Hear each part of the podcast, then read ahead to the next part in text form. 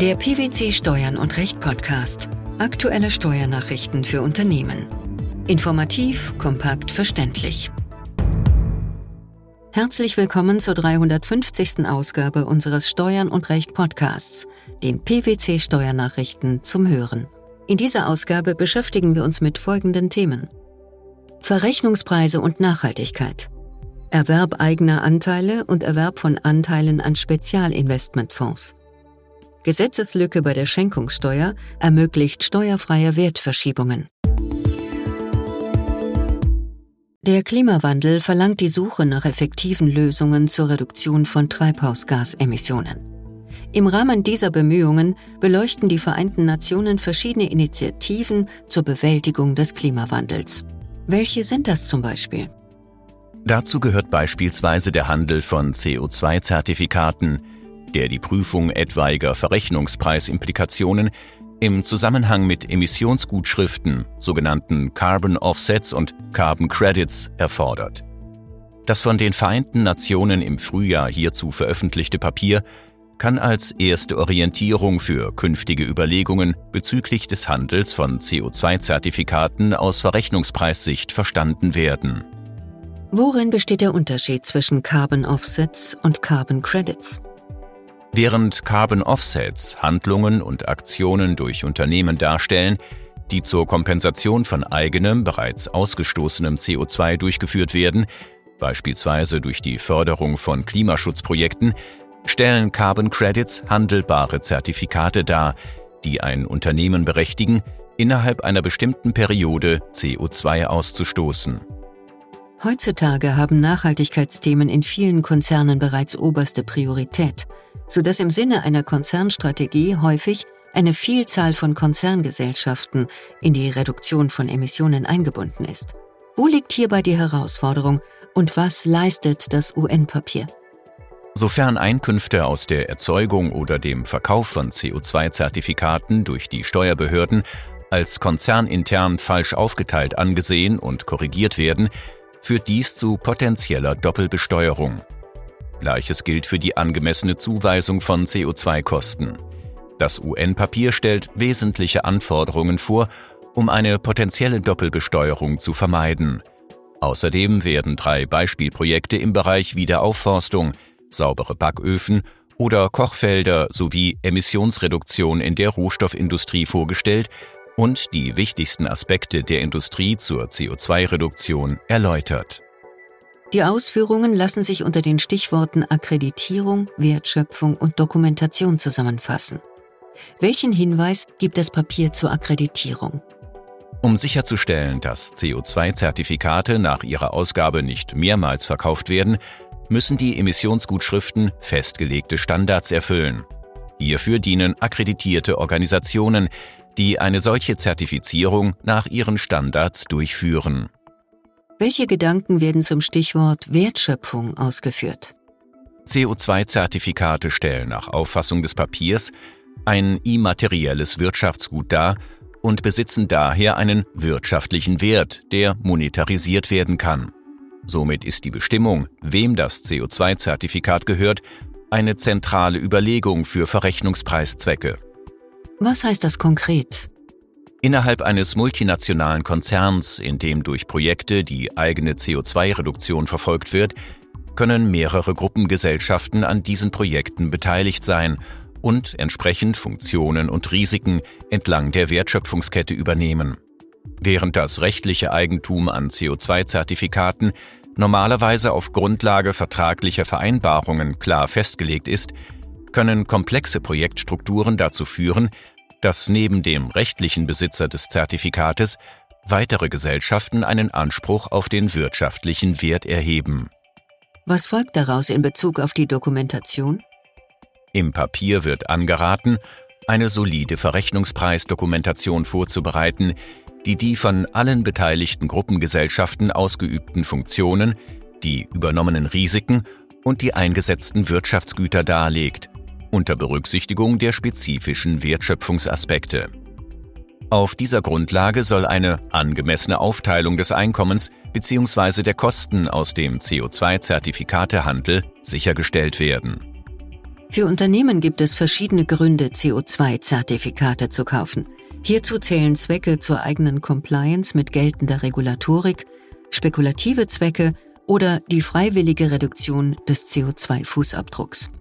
CO2-Zertifikate stellen eine der neuesten Kategorien von physisch nicht greifbaren Waren dar, die auf den globalen Märkten gehandelt werden. Was bedeutet das für die Preisfestsetzung? Die Preissetzung von CO2-Zertifikaten ist komplex. Es ist zunächst zu unterscheiden, auf welchem Markt das jeweilige Zertifikat erworben wird. Während auf dem staatlich regulierten Markt die Preise für vergleichbare CO2-Zertifikate nicht sehr stark voneinander abweichen, sind auf dem freien Markt die Preise abhängig von verschiedenen Faktoren. Hierunter fällt unter anderem die Art, also zum Beispiel Wind oder Solar, oder die Qualität, wie etwa Auswirkungen auf die Umwelt des Zertifikats oder dessen Herkunftsland. Der Steuerpflichtige ist angehalten, die Preissetzung im Einklang mit den bestehenden Verrechnungspreisregularien für Rohstoffe zu gestalten. Als attraktives Instrument kann unter bestimmten Bedingungen auch Carbon Financing zum Tragen kommen. Worum geht es dabei? Das sogenannte Carbon Financing ist eine Möglichkeit, Initiativen zur Erzeugung von CO2-Zertifikaten zu finanzieren. Dies ermöglicht die Durchführung von Projekten, die ansonsten nicht wirtschaftlich tragfähig wären, bzw. fördert die Entwicklung und Einführung neuer Technologien zur Reduzierung von Treibhausgasen. Im Papier werden mehrere Aspekte der Finanzierung aufgeführt, die bei der Verteidigung des konzerninternen Carbon Financing berücksichtigt werden müssen. Dies umfasst vor allem die adäquate Offenlegung des Funktions- und Risikoprofils, um den Steuerbehörden das Verständnis der Wertschöpfungskette zu ermöglichen. Welches Fazit kann man ziehen? Der konzerninterne Handel mit CO2-Zertifikaten erfordert kein neuartiges Denken mit Blick auf die Verrechnungspreisfestsetzung. Das heißt, der Fremdvergleichsgrundsatz findet nach wie vor Anwendung. Nichtsdestotrotz ist ein Verständnis für die Komplexität von CO2-Zertifikaten und die Besonderheiten aus Wertschöpfungssicht erforderlich. Dazu gehört ihr immaterieller Charakter, das Regulierungssystem, Preisschwankungen sowie Möglichkeiten des Carbon Financing. Das aktuelle UN-Papier liefert erste Denkanstöße, wie die praktischen Herausforderungen im Zusammenhang mit CO2-Zertifikaten und bestehende Verrechnungspreisanforderungen künftig in Einklang gebracht werden können. Es bleibt abzuwarten, wann und in welcher Form diese Denkanstöße in nationales Steuerrecht einzelner Länder überführt werden. Es darf angenommen werden, dass die aktuellen Ausführungen des Papiers erst dann mit Substanz gefüllt werden und sich praktische Anweisungen ableiten lassen.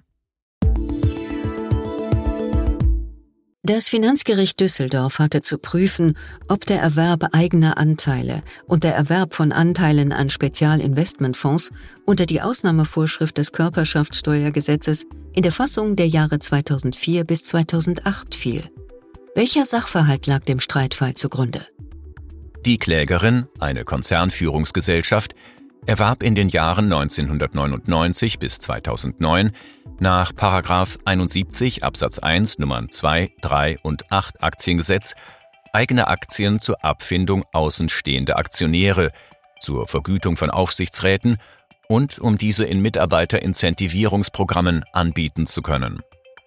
Zusätzlich investierte die Klägerin in den Jahren 1995 bis 1998 den Erlös aus dem Verkauf eines Geschäftsbereichs in Anteile an für die Klägerin aufgelegte Spezialinvestmentfonds. Sie bilanzierte die Anteile im Umlaufvermögen. Aus der Veräußerung der Anteile erzielte sie in den Jahren 2004 bis 2008 Gewinne und Verluste. Zudem nahm sie Teilwertabschreibungen auf Anteile vor.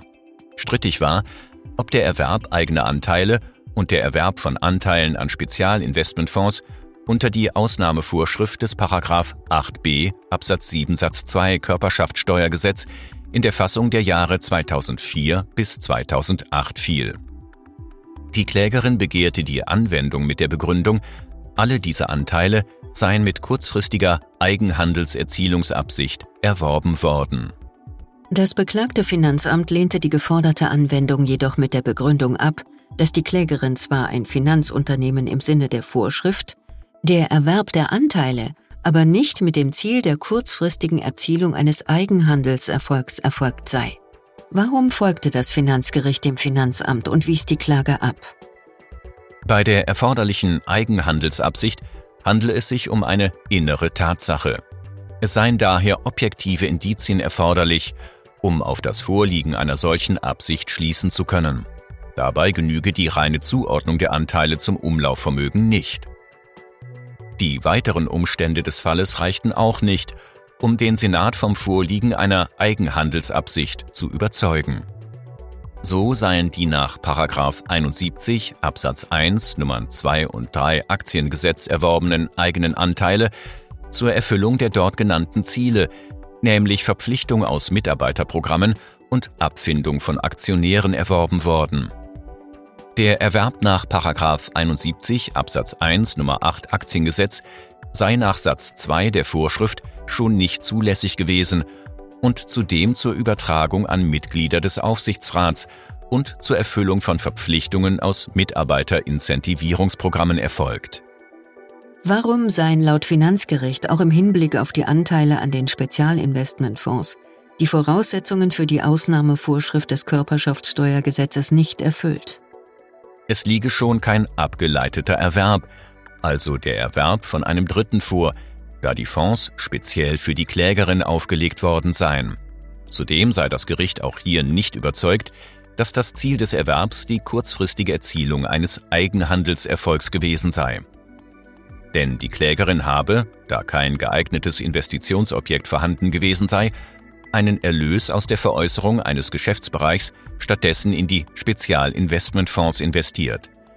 Auch aufgrund des damit verbundenen erheblichen Aufwands sei eher von einer mittelfristigen Investition auszugehen. Das Finanzgericht Hamburg hat in einem aktuellen Urteil entschieden, dass die disquotale Einlage in die ungebundene Kapitalrücklage einer Kommanditgesellschaft auf Aktien keinen schenkungssteuerpflichtigen Vorgang darstellt. Welcher Sachverhalt lag dem Urteil zugrunde? Der Kläger und sein Vater gründeten eine Kommanditgesellschaft auf Aktien, kurz KGAA. Das Grundkapital wurde vollständig vom Vater des Klägers als alleinigem Kommanditaktionär übernommen. Der Kläger leistete als persönlich haftender Gesellschafter eine Vermögenseinlage. Nach der Satzung der KGAA sind die Gesellschafter im Verhältnis ihrer Kapitalkonten zum Gesamtkapital, das sich aus dem Grundkapital und der Vermögenseinlage zusammensetzt, am Gewinn und an den Rücklagen der KGAA beteiligt. Vorliegend betrug das Verhältnis 90 zu 10 Prozent zugunsten des Klägers. Kurz nach der Eintragung der Kommanditgesellschaft erbrachte der Vater eine sogenannte disquotale Einlage in mehrstelliger Millionenhöhe in eine ungebundene Kapitalrücklage der Kommanditgesellschaft, die nach der Satzung nicht zu den Kapitalkonten zählt. Das Finanzamt sah darin einen schenkungssteuerpflichtigen Vorgang gemäß Erbschaftssteuer- und Schenkungssteuergesetz erließ einen entsprechenden Schenkungssteuerbescheid gegenüber dem Kläger und wies seinen Einspruch als unbegründet zurück. Warum war die dagegen erhobene Klage erfolgreich? Nach Ansicht des Finanzgerichts war der vom Finanzamt herangezogene Schenkungssteuertatbestand nicht erfüllt. Gemäß den einschlägigen gesetzlichen Regelungen gilt als Schenkung unter Lebenden auch die Werterhöhung von Anteilen an einer Kapitalgesellschaft, die eine an der Gesellschaft unmittelbar oder mittelbar beteiligte natürliche Person oder Stiftung durch die Leistung einer anderen Person an die Gesellschaft erlangt. Diese Voraussetzungen hält das Gericht nicht für gegeben. Bei der KGAA handele es sich zwar um eine Kapitalgesellschaft, auch habe sich der Wert der Beteiligung des Klägers durch die disquotale Einlage des Vaters erhöht, Jedoch sei die Beteiligung des Klägers, weil er nicht am Grundkapital der KGAA beteiligt sei, kein Anteil an einer Kapitalgesellschaft im Sinne des Gesetzes. Wie begründete das Gericht diese Feststellung? Bereits vor Einführung von 7 Absatz 8 habe das Erbschaftssteuer- und Schenkungssteuergesetz in den Paragraphen 13a und b zwischen dem Anteil eines persönlich haftenden Gesellschafters an einer Kommanditgesellschaft auf Aktien einerseits und dem Anteil an einer Kapitalgesellschaft andererseits unterschieden. Dieselbe Unterscheidung liege auch Vorschriften des Einkommensteuergesetzes und des steuerrechtlichen Bewertungsgesetzes zugrunde. Das Gericht hält im Übrigen weder einen anderen Schenkungssteuertatbestand für erfüllt, noch sieht es einen Gestaltungsmissbrauch im Sinne der Abgabenordnung. Wie kommentierten die Richter schlussendlich dieses Urteil? Dem Gericht ist dabei bewusst gewesen, dass der Gesetzgeber mit der Vorschrift des 7 Absatz 8 Erbschaftssteuer und Schenkungssteuergesetz die Besteuerungslücken in Fällen disquotaler Einlagen habe schließen wollen. Im Gesetz sei aber eine, vom Kläger genutzte, Lücke verblieben. Sie zu schließen liege außerhalb der Kompetenz der Finanzverwaltung und Gerichte, sondern sei dem Gesetzgeber vorbehalten. Die Revision ist beim Bundesfinanzhof anhängig. Verrechnungspreise und Nachhaltigkeit, der Erwerb eigener Anteile und der Erwerb von Anteilen an Spezialinvestmentfonds sowie die Gesetzeslücke bei der Schenkungssteuer. Das waren die Themen der 350. Ausgabe unseres Steuern und Recht Podcasts, den PwC Steuernachrichten zum Hören. Wir freuen uns, dass Sie dabei waren und hoffen, dass Sie auch das nächste Mal wieder in die PwC Steuernachrichten reinhören. Steuerliche Beiträge zum Nachlesen finden Sie in der Zwischenzeit unter blogs.pwc.de slash steuern und recht.